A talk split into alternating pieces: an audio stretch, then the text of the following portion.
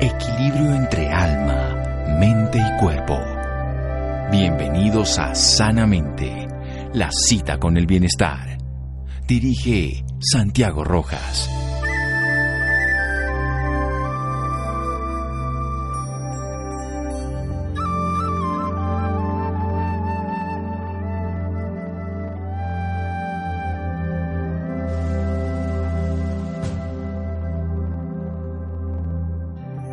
Lugar donde nos sentimos seguros es un tesoro. Jan Jansen. Buenas noches, estamos en Sanamente de Caracol Radio. Muchas personas sufren de estrés. Esa sensación que tenemos nosotros molesta. El estrés es una respuesta biológica adaptativa que nos permite estar en este momento aquí, pero que lo podemos hacer de una manera inadecuada. Sin embargo, pasamos muchas horas de nuestra vida en el área laboral, desarrollamos nuestros dones, nuestras capacidades y conocimiento cotidianamente en un área laboral en cualquier lugar del planeta. ¿Qué tanta capacidad tiene el trabajo de hacernos daño frente al estrés? ¿Nos podemos adaptar al trabajo? ¿Cómo podemos vivirlo de una manera saludable? Pues bien, tenemos una especialista, la doctora Jenny Ara, que es psicóloga bilingüe especialista en salud ocupacional con licencia vigente de la Pontificia Universidad Javeriana, máster en Administración de Recursos Humanos de Florida International University. Tiene más de ocho años de experiencia como jefe de recursos humanos y siete años de experiencia en el área de salud ocupacional, el tema que nos ocupa hoy, desarrollando funciones como la selección de personal, inducción al cargo, contratación afiliación al sistema de seguridad social. Pensemos que todas estas cosas van a influir al final en lo que tiene que ver con el estrés laboral, si lo escogemos a la persona bien, si hacemos lo que nos gusta, si hacemos lo que somos capaces, y tenemos control, compromiso, desafío. Tiene Posee experiencias en muchos de los temas necesarios, en este caso implementando el sistema de gestión de seguridad y salud en el trabajo. La doctora Jenny que nos acompaña para hablar sobre este tema del estrés laboral, la, la seguridad y salud en el trabajo. Doctora Jenny, buenas noches. Buenas noches Santiago, un saludo muy grande para toda la audiencia.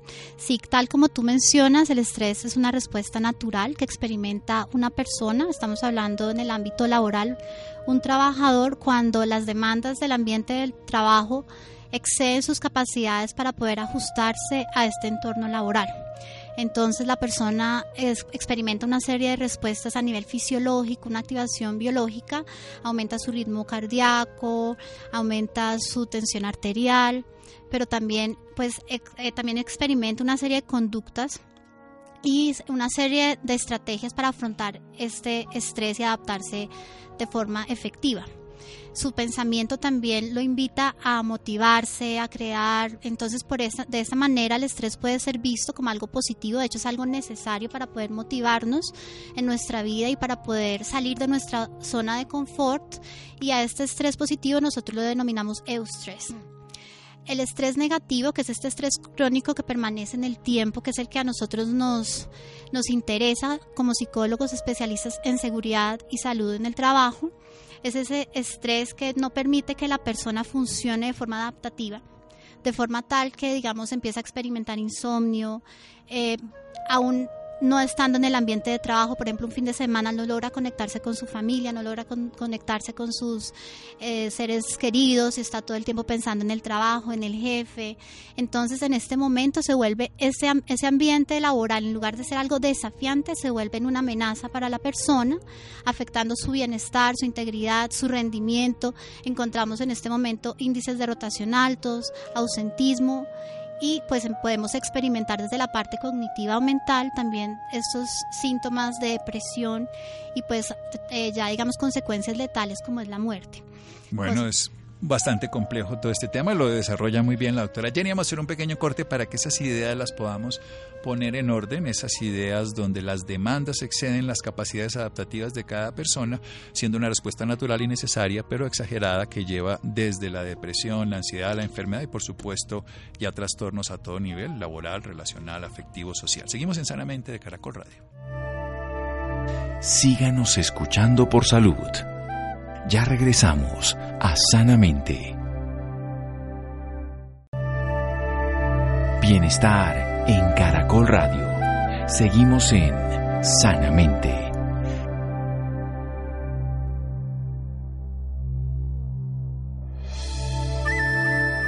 Seguimos en Sanamente de Caracol Radio. Nuestra invitada esta noche la doctora Jenny Araque. Ella es psicóloga bilingüe, especialista en salud ocupacional. Nos ocupa el tema del estrés laboral, esa respuesta natural, necesaria, común que tenemos todos los seres humanos ante las demandas de la vida. Pero cuando estas demandas exceden esa capacidad adaptativa, entonces empezamos a generar cambios fisiológicos, biológicos, de tensión arterial, de la frecuencia cardíaca desde el pensamiento se vuelve una reacción desafiante, motivante, pero que puede llegar cuando ya no lo podemos procesar de manera adecuada a ser amenazante.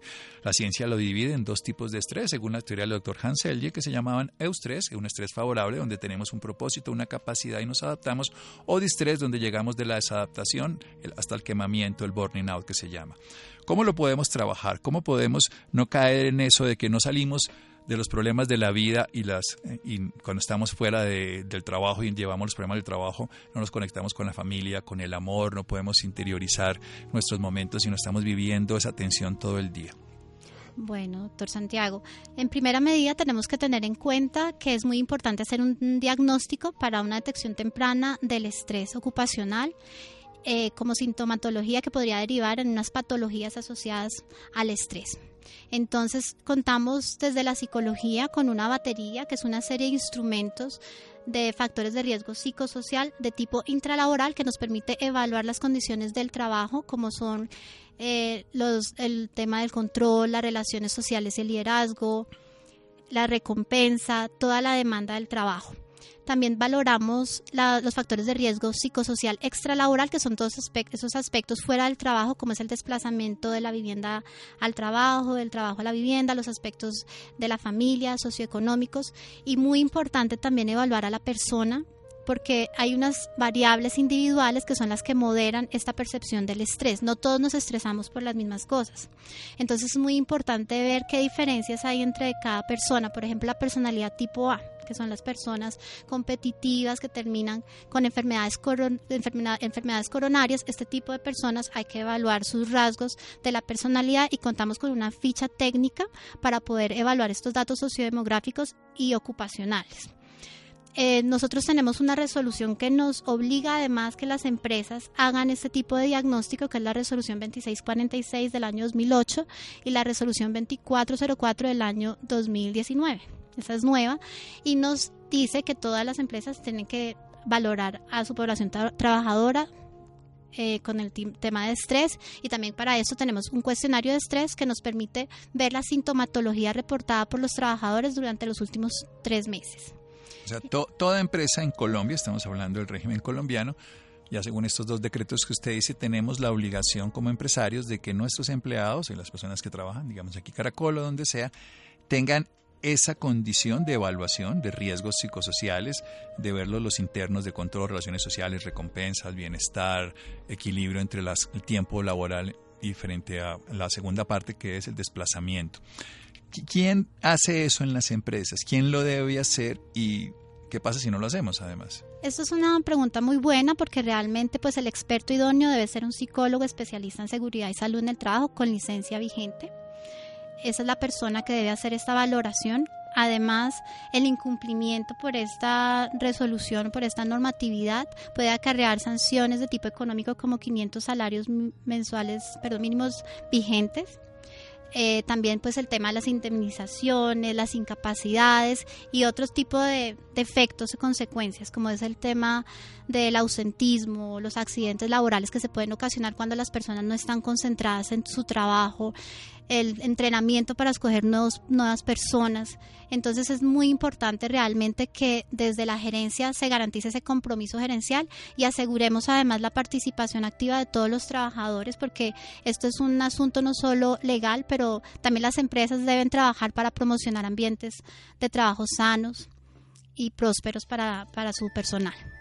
Bueno, escuchemos de una experta precisamente cuál sería, una persona llega a trabajar, cómo sería desde ese primer momento, porque lo que empieza de una manera adecuada luego va a progresar, para tener ya un orden que sea coherente para su salud, en este caso frente al estrés en la salud ocupacional, pero eso va a repercutir en su familia, en su vida, en la sociedad misma.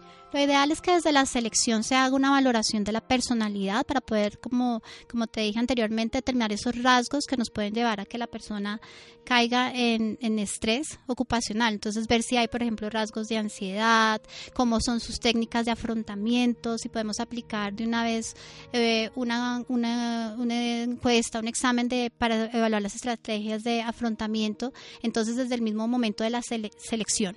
Es muy importante también la inducción, la capacitación, explicarle a las personas que los riesgos psicosociales son los más prevalentes en Colombia. De hecho, por esa razón es que es tan importante también hacer todo este diagnóstico porque aparte de los riesgos ergonómicos, son los otros riesgos que más presenta nuestra población trabajadora. Solamente... O sea, perfecto, usted lo explica muy bien y lo voy a dividir para que lo hagamos más amplio.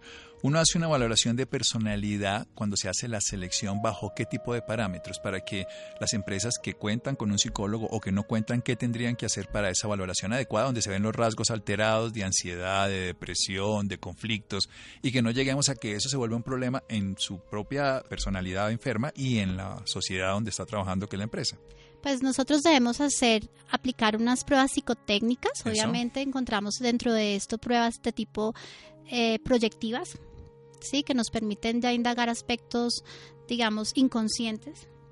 También tenemos pruebas como el 16PF, que son pruebas, digamos, ya estandarizadas de personalidad, que sería lo ideal, el MMPI, que son pruebas que nos permiten acercarnos más también a tener como unos patrones del comportamiento más amplios. Es muy importante apoyarnos en un psicólogo para que nos haga este proceso, para evaluar la parte de personalidad, pero también hacer una entrevista hacer no solamente la entrevista, otra también con sus jefes, para ver la forma como la persona despliega sus competencias, también con su jefe, con eh, y pues directamente con sus compañeros.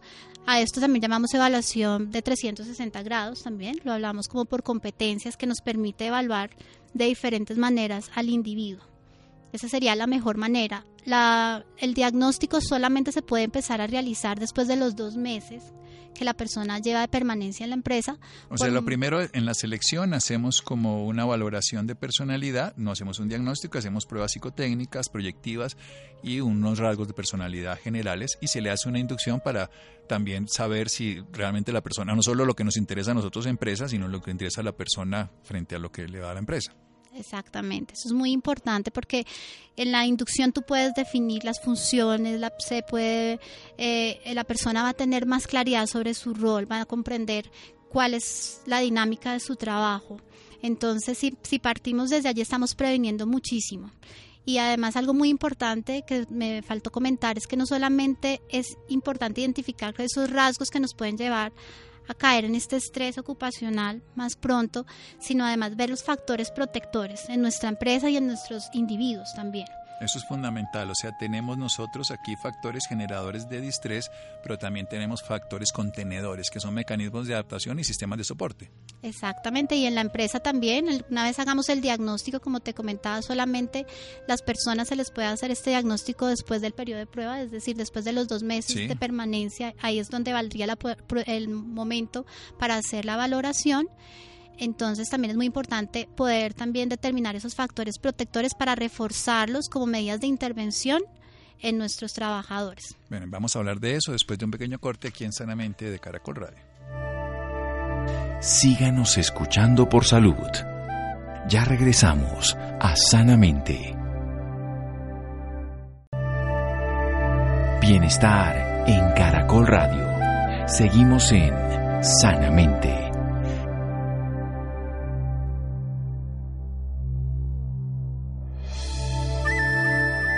Seguimos en Sanamente de Caracol Radio. Jenny Araque, psicóloga bilingüe, especialista en salud ocupacional con licencia vigente de la Pontificia Universidad Javeriana. Un lujo tenerla en las empresas porque además tiene máster en Administración de Recursos Humanos de la Florida International University. Más de ocho años de experiencia como jefe de recursos humanos y siete años de experiencia en el área de salud ocupacional, desarrollando funciones como la selección de personal, que es lo que estamos hablando, que desde ese momento, desde que hace la valoración de la personalidad, desde que se hace pruebas psicotécnicas, proyectivas, desde que se conoce quién es el individuo, desde que se ven los rasgos a caer en el estrés laboral, en la conflictividad, en los trastornos de personalidad. Y desde ahí también una inducción para ver las funciones que va a tener, ver la claridad de su rol para desarrollar sus capacidades. ¿Para qué? Para hacer ya una evaluación que a los dos meses se pueda hacer un diagnóstico de estrés ocupacional, donde se ven los factores de riesgo psicosocial a nivel laboral específicamente, la capacidad de control, de, de compromiso, de desarrollo de sus funciones, relaciones sociales, la capacidad de tener recompensas y al mismo tiempo las extralaborales, pero que tienen que ver con la empresa, como el desplazamiento, la zona donde vive, la zona donde tiene que llegar, los horarios de trabajo y las relaciones interpersonales como su familia. Y al mismo tiempo buscar los factores que nosotros llamaríamos favorecedores para que esta experiencia natural que llamamos estrés y biológica sea eustresante con EU y no distresante con DI, que son las variables que el doctor Hans Selye, el desarrollador de la teoría del estrés, nos enseñaba. Un estrés favorable que nos motiva y un estrés amenazante que nos daña. El eustrés favorable, el distrés desfavorable. Continúe, doctor.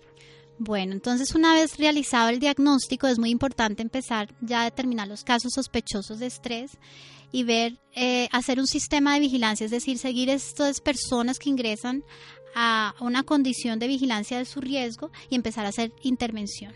Nosotros hacemos intervención eh, sobre todo en los cuando nos tenemos una medición de alto de estrés o muy alto de estrés, en ese momento empezamos a intervenir. Entonces, básicamente lo que tenemos que asegurar es desde talento humano cambiar muchas condiciones también del trabajo. Por eso, como te decía, aquí es muy importante el compromiso gerencial, porque muchas veces lo que nos está exponiendo a ese estrés tiene que atacarse desde la fuente desde la fuente. Entonces, si tenemos, por ejemplo, horarios extendidos o tenemos personal que, digamos, por ejemplo, los trabajos de atención al público, que son los que más generan también estrés, como los call centers o el personal de salud.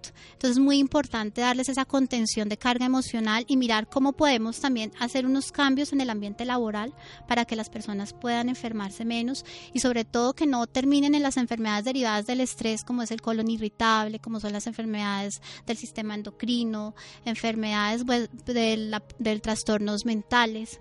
Entonces ya en este momento empezamos a aplicar técnicas de intervención. Lo que buscamos también es, es, también obviamente intervenir el individuo, pero sería pues como el último foco de atención, es facultándolo también con respuestas que contrarresten el estrés. Entonces en esto es muy, en esto es muy útil utilizar terapias de relajación, que la persona utilice, por ejemplo, hoy en día está muy de moda lo que es el mindfulness o es la terapia de relajación plena, que significa que la persona hace más conciencia sobre su lugar de trabajo, cómo está sentado, sobre su entorno laboral, trabaja mucho la respiración de tipo diafragmática o del abdomen, ¿sí? Entonces se concentra mucho más en su respiración y eso permite además como saborear la vida, porque a veces estamos muy conectados a la tecnología, al WhatsApp, entonces lo que terminamos haciendo es añadiendo más cosas al estrés. ¿sí? Si te pones a pensar, realmente esto es lo que nos permite también desde el individuo poder facultarlos y sobre todo cuando ya estén en ambientes estresantes en el trabajo, entonces que logren emplear estas técnicas de relajación. Eh, también, pues obviamente el uso de las pausas activas, las pausas activas que van ya desde la parte, trabajar la parte de tensión, el cuerpo, que las empresas deben dar espacios para que se den esas pausas, sobre todo en los trabajos donde las personas tienen levantamiento de cargas o trabajos donde están todo el tiempo movimientos repetitivos o trabajos de subcarga también, porque de pronto escogemos más las personas y entonces la persona empieza a cansarse. Es muy importante en ese momento hacer pausas de tipo activo y también las pausas mentales que las pausas mentales vienen como dentro del proyecto de gimnasia eh, cerebral, donde lo que buscamos es que las personas cambien el foco de atención y, por ejemplo, escriban en un papel una palabra con una letra que empiece, que empiece con una letra y termine con esa misma letra o estos juegos que hacen, por ejemplo, los niños, que son, digamos, inventarse un cuento y tú le empiezas a añadir un trocito y esto es muy bueno además hacerlo en grupo porque nos ayuda a relajarnos, a usar el humor, nos distensiona. Entonces son técnicas muy importantes que las empecemos a implementar en la empresa. ¿Cuándo tiene que intervenir directamente ya el psicólogo, ya no solamente en este caso de la parte psicosocial, sino terapéutica, cuando se hace ese diagnóstico? ¿Cuándo sería la forma adecuada y la manera en que se articula? Pues realmente la intervención tiene que darse así inmediata, inmediata, cuando ya tenemos en mediciones de nivel alto y muy alto de estrés. En unas escalas de valores que son cuáles? De, las, de la batería de riesgo psicosocial ah, que te comenté, que tiene la, que diseñó la Universidad Javeriana con el Ministerio. Y que sigue y que es aplicable a, a, qué áreas laborales? A, todas. A todas. A todas. Este es el único instrumento que tenemos en Colombia, además es un instrumento muy valioso. Mm. Es muy valioso porque además es lo único que tenemos válido para aplicar en nuestro entorno laboral. Por esta razón la pueden descargar, si la quieren consultar se puede descargar gratis el dato para que lo... Lo puedes mirar por la página de, fondos, de los fondos de riesgos laborales o por el Ministerio del Trabajo. Ahí pueden consultar batería de riesgos psicosociales y están todos los instrumentos que nosotros aplicamos. Lo que es importante, y como te comenté, es la idoneidad del experto que sea el psicólogo especialista, obviamente. Por eso yo busco a la doctora Jenny para que nos solucione ese tema y que, la, y ojalá la busquen precisamente por lo mismo, porque sí, por eso insisto, se tiene la condición que está adversa con un empleado. Y entonces, ¿qué hay que hacer? Porque ya nos bajamos, vamos, nos metemos a la página de los fondos de riesgo, en la página del Ministerio de Trabajo y vemos batería de riesgos psicosociales y nos damos cuenta que está mal este individuo. Exacto, entonces inmediatamente tenemos que hacer el diagnóstico. Algo que me preguntaste ahorita y es muy importante es que hay que reconocer que además este es un enfoque interdisciplinario. Ya cuando tenemos un caso sospechoso o puede que ya tengamos un caso de enfermedad ocupacional, es muy importante también apoyarnos en medicina, el trabajo. Obviamente es muy importante que gestión humana nos empiece a ayudar con hacer esos cambios estructurales, porque de otra manera si vemos que los factores de riesgo psicosociales, si ya tenemos una enfermedad ocupacional, es porque estamos asociándolo directamente a una condición del trabajo. Entonces es muy importante atacar esa condición del trabajo desde la causa raíz y, y pues obviamente hacer también técnicas para poder promocionar, también no permitir que los otros riesgos aumenten. Entonces, no solamente tomar los casos sospechosos, sino también tener en cuenta toda la población trabajadora también y diseñar técnicas para promocionar la salud y evitar que pues se llegue al caso de estrés laboral. Bien, ¿qué hacemos desde el punto de vista nosotros como Colombia, como Estado, frente a estas personas? ¿Cómo se amparan, cómo se protegen? Ya salgámonos del, de la empresa pequeña y veámoslo como nación. frente a otros países, usted conoce otras legislaciones. Pues bueno, te cuento que primero que todo Colombia es uno de los países pioneros en este tipo de materia, somos pioneros en lo que es, respecta a seguridad y salud en el trabajo. No conozco, digamos, en otro país de Latinoamérica donde tengamos, contemos con un instrumento como es esta batería que se realizó y se aplicó en una población muy grande y por eso es que es la única válida. La idea y lo importante, como te comenté, es empezar con este diagnóstico oportuno eh, y hacer también partícipe, por ejemplo, en esto eh, a las ARLs también. Es muy importante apoyarnos en nuestras administradoras, administradoras de riesgos laborales, que nos ayuden con las capacitaciones.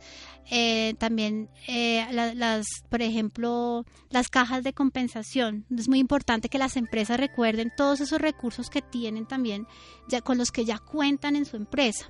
¿Sí? Entonces, pues Colombia está muy bien posicionada. Te cuento que de todas formas, pues tenemos que avanzar en el tema de estudios, porque los últimos estudios pues no son muy recientes y por eso también es muy importante hacer este diagnóstico, porque también nos permite tener una noción más adecuada de cómo estamos en este momento nuestra población trabajadora frente al estrés, porque tenemos datos, por ejemplo, del 2007, datos del 2013. Un poco, pues, si estamos muy lejos de aquí. Exacto, entonces es muy importante que las empresas realicen estos análisis porque además aportamos a este estudio nacional también para contribuir a conocer más nuestras estadísticas.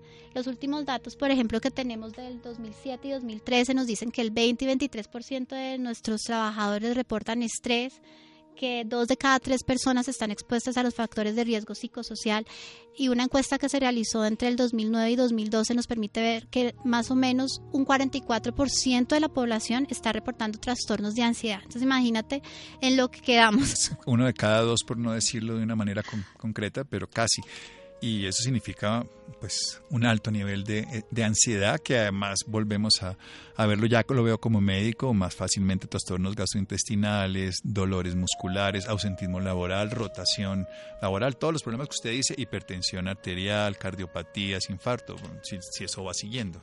Exacto, entonces, pues lo que nosotros pensamos es que ha ido aumentando y por eso es que es muy importante empezar a trabajar desde ya en la detección temprana y que por favor las empresas hagan una alta conciencia de la importancia realmente de hacer este tipo de valoraciones para que podamos cambiar nuestras condiciones laborales, porque como tú decías, el trabajo es el lugar es uno de los lugares donde más pasamos tiempo. Y donde más nos implicamos muchas veces porque tenemos que desarrollar unas habilidades que en la casa probablemente no necesitamos y donde tenemos además que estamos siendo todo el tiempo evaluados de alguna manera, ya sea por la sociedad, ya sea por los compañeros, por los jefes, por los resultados mismos de nuestra gestión particular.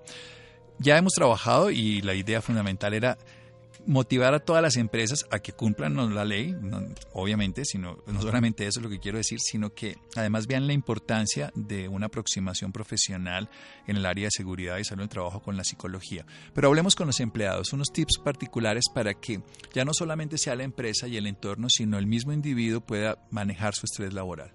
Bueno, pues una de las cosas fundamentales es que empecemos a trabajar sobre todo en nuestras respuestas fisiológicas porque como te comenté, digamos, es una respuesta natural. Nosotros siempre necesitamos un nivel de activación, pero que esa activación no nos lleve a conductas como el consumo de cigarrillo, el consumo de alcohol. Evasiones. Exacto. Que realmente despleguemos estrategias de afrontamiento que sean activas y que sean pues nos ayuden a mejorar nuestra salud. Entonces es muy importante realizar deporte, es muy importante conectarse con la gente en su casa, es muy importante eh, eh, buscar espacios para dialogar con los compañeros. Es muy importante también, obviamente, el tema de, la relajación, como te había comentado. El mindfulness, sí, la, la atención plena. La atención plena.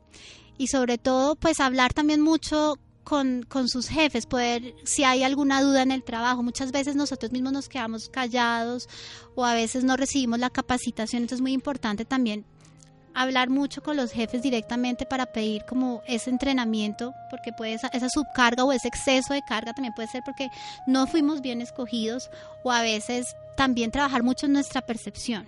Sí, a veces dimensionamos las cosas más desafiantes, más amenazantes, más difíciles de lo que son. Entonces, tratar de ver las cosas de forma más objetiva también nos ayudaría para que veamos este entorno del trabajo de una manera como más eh, que nos permita alcanzar ese estrés que dices tú en lugar de generarnos eh, enfermedades.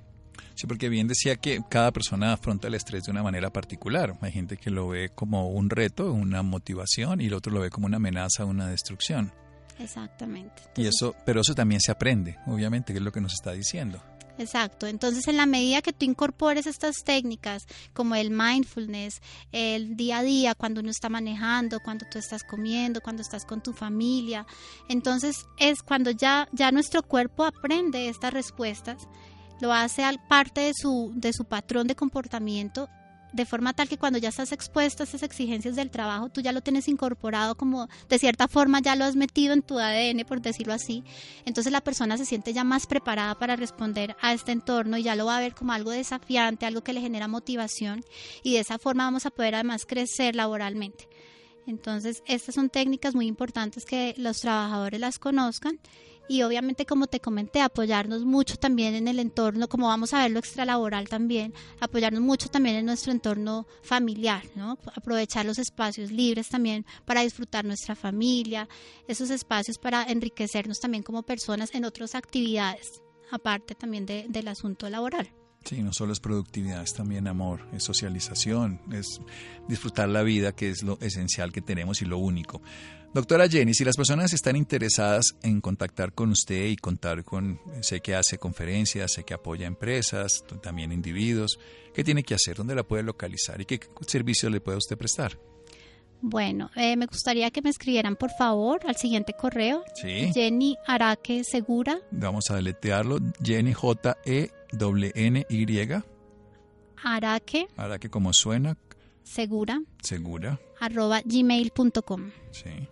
Entonces, pues con mucho gusto todas las atenciones, ahí recibirán pues respuesta y pues me encantaría de verdad poder eh, participar en sus proyectos de riesgo psicosocial en sus empresas.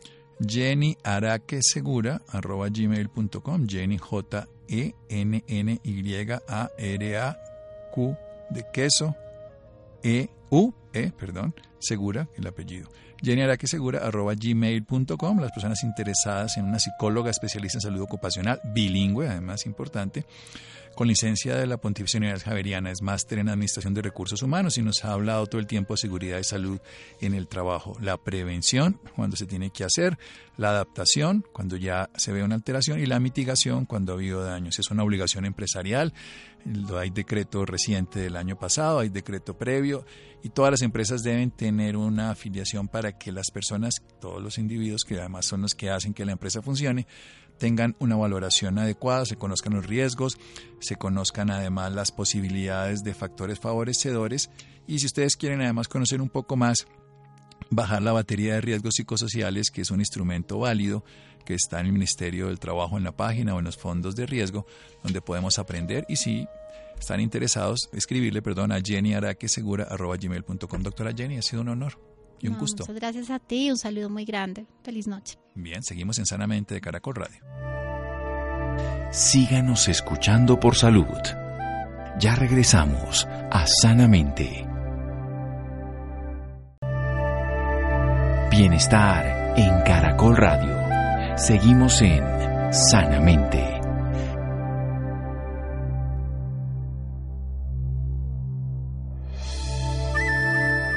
Seguimos en Sanamente de Caracol Radio. Los interesados en nuestra invitada anterior, la experta en el tema de salud ocupacional, salud en el trabajo y seguridad en el trabajo, Jenny Araque Segura, Jenny Araque Segura, arroba gmail.com, Jenny J-E-N-Y. Bien, cambiamos de tema. Actúa ahora para crear un futuro sin cáncer. El 4 de febrero de cada año se conmemora esta semana el Día Mundial contra el Cáncer promovido por la Organización Mundial de la Salud, OMS, el Centro Internacional de Investigaciones sobre el Cáncer y la Unión Internacional contra el Cáncer. Bien, Juan José, buenas noches. Buenas noches Santiago para usted y para todas las personas que nos escuchan a esta hora. La Organización Mundial de la Salud determina que el cáncer es una enfermedad que puede afectar cualquier parte del organismo y ocurre cuando los cambios en un grupo de células normales dentro del cuerpo conducen a un crecimiento anormal no controlado, formando tumores malignos o neoplastias malignas. Para hablarnos más del tema nos acompaña el doctor Javier Godoy. Él es médico especialista en oncología clínica, profesor de oncología de la Universidad Militar Nueva Granada y Hospital Militar Doctor Javier, muy buenas noches y bienvenido a Sanamente. Buenas noches. Para empezar, quisiera que nos comentara qué es el cáncer.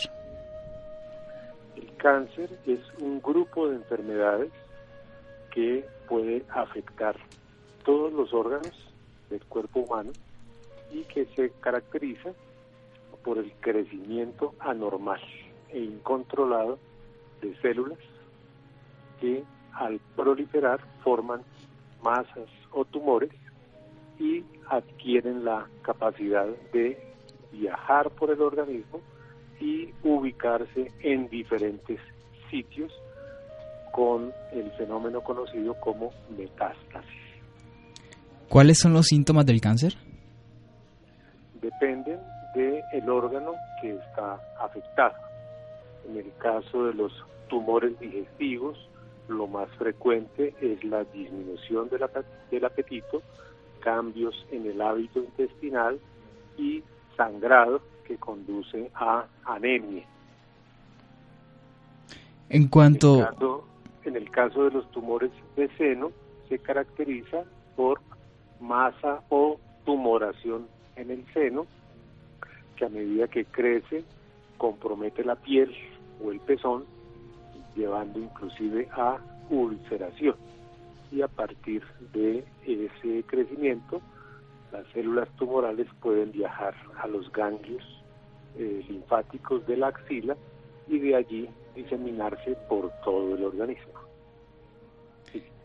Doctor, ¿qué deben hacer las personas en caso de tener síntomas y luego ser diagnosticadas? Lo más importante es creerle a las manifestaciones eh, del organismo. Cualquier cambio que se nota en el funcionamiento del organismo debe ser consultado con un profesional médico. A partir de esa consulta, el profesional médico puede orientar el estudio, los exámenes, los laboratorios, las imágenes que conducen a un diagnóstico y a partir de allí orientar un tratamiento que si se consulta tempranamente muchas veces es curativo. Si se espera el tiempo y la enfermedad avanza, va a ser muy difícil controlarla. Entonces, La recomendación de salud es creer en cualquier manifestación nueva y no quedarse tranquilo esperando a ver qué más va a pasar, sino rápidamente consultarlo y estar seguro de que es algo que no es malo o lo contrario, si se encuentra algo malo, comenzar los procesos para diagnóstico y posteriormente tratamiento. ¿De qué forma se puede prevenir esta patología? Los hábitos de vida saludable es la mejor manera de prevenir. Evitar el alcohol, evitar el tabaco, evitar sustancias nocivas, evitar el contacto con químicos, evitar el contacto con radiación, es la principal manera de prevenir. Y aparte de eso una dieta balanceada donde siempre haya eh, vegetales, siempre haya frutas, siempre haya eh, productos proteicos de buena calidad y en cantidades moderadas. El equilibrio en los diferentes nutrientes es lo que lleva a mantener un peso eh, apropiado para la estatura y previene justamente los cambios en el organismo que pueden desencadenar transformaciones de las células y posteriormente cáncer. Cuando se habla del aumento de estas patologías, pues se debe a esto? Se debe justamente a que no nos estamos alimentando bien, además estamos expuestos a la radiación solar, estamos expuestos a sustancias tóxicas en el aire, estamos expuestos a sustancias químicas que se están utilizando en la fumigación de los alimentos y todas estas eh, sustancias están entrando en contacto con nuestro organismo y le están causando eh, cambios, anormalidades que finalmente pueden terminar en cáncer. Cuando una persona es diagnosticada, eh, ¿cómo es el tema del tratamiento? Una vez que se confirma un diagnóstico de cáncer, el siguiente paso es mirar qué tan extendida está la enfermedad.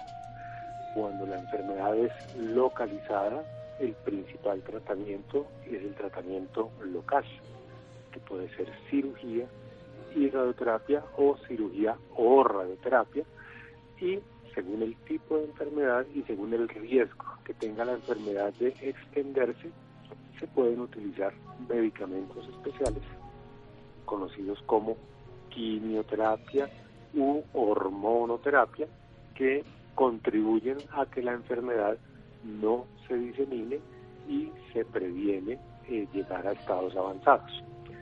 Cuando al momento del diagnóstico la enfermedad ya se encuentra avanzada, las posibilidades de tratamiento local disminuyen y el mejor tratamiento en esos casos van a ser los tratamientos sistémicos, es decir, utilizando medicamentos especiales que se deciden en su utilización dependiendo del tipo de tumor, del grado de invasión y de las condiciones del paciente. Doctor, ¿usted sabe cuántas personas mueren de cáncer cada año en nuestro país? Las eh, cifras no son exactas porque muchas veces en los registros de defunción no se anota claramente la causa de muerte y no queda establecido de acuerdo a estos registros eh, exactamente el número, pero se estima que de todos eh, los pacientes que están afectados por cáncer anualmente pueden fallecer un 20 a un 30%.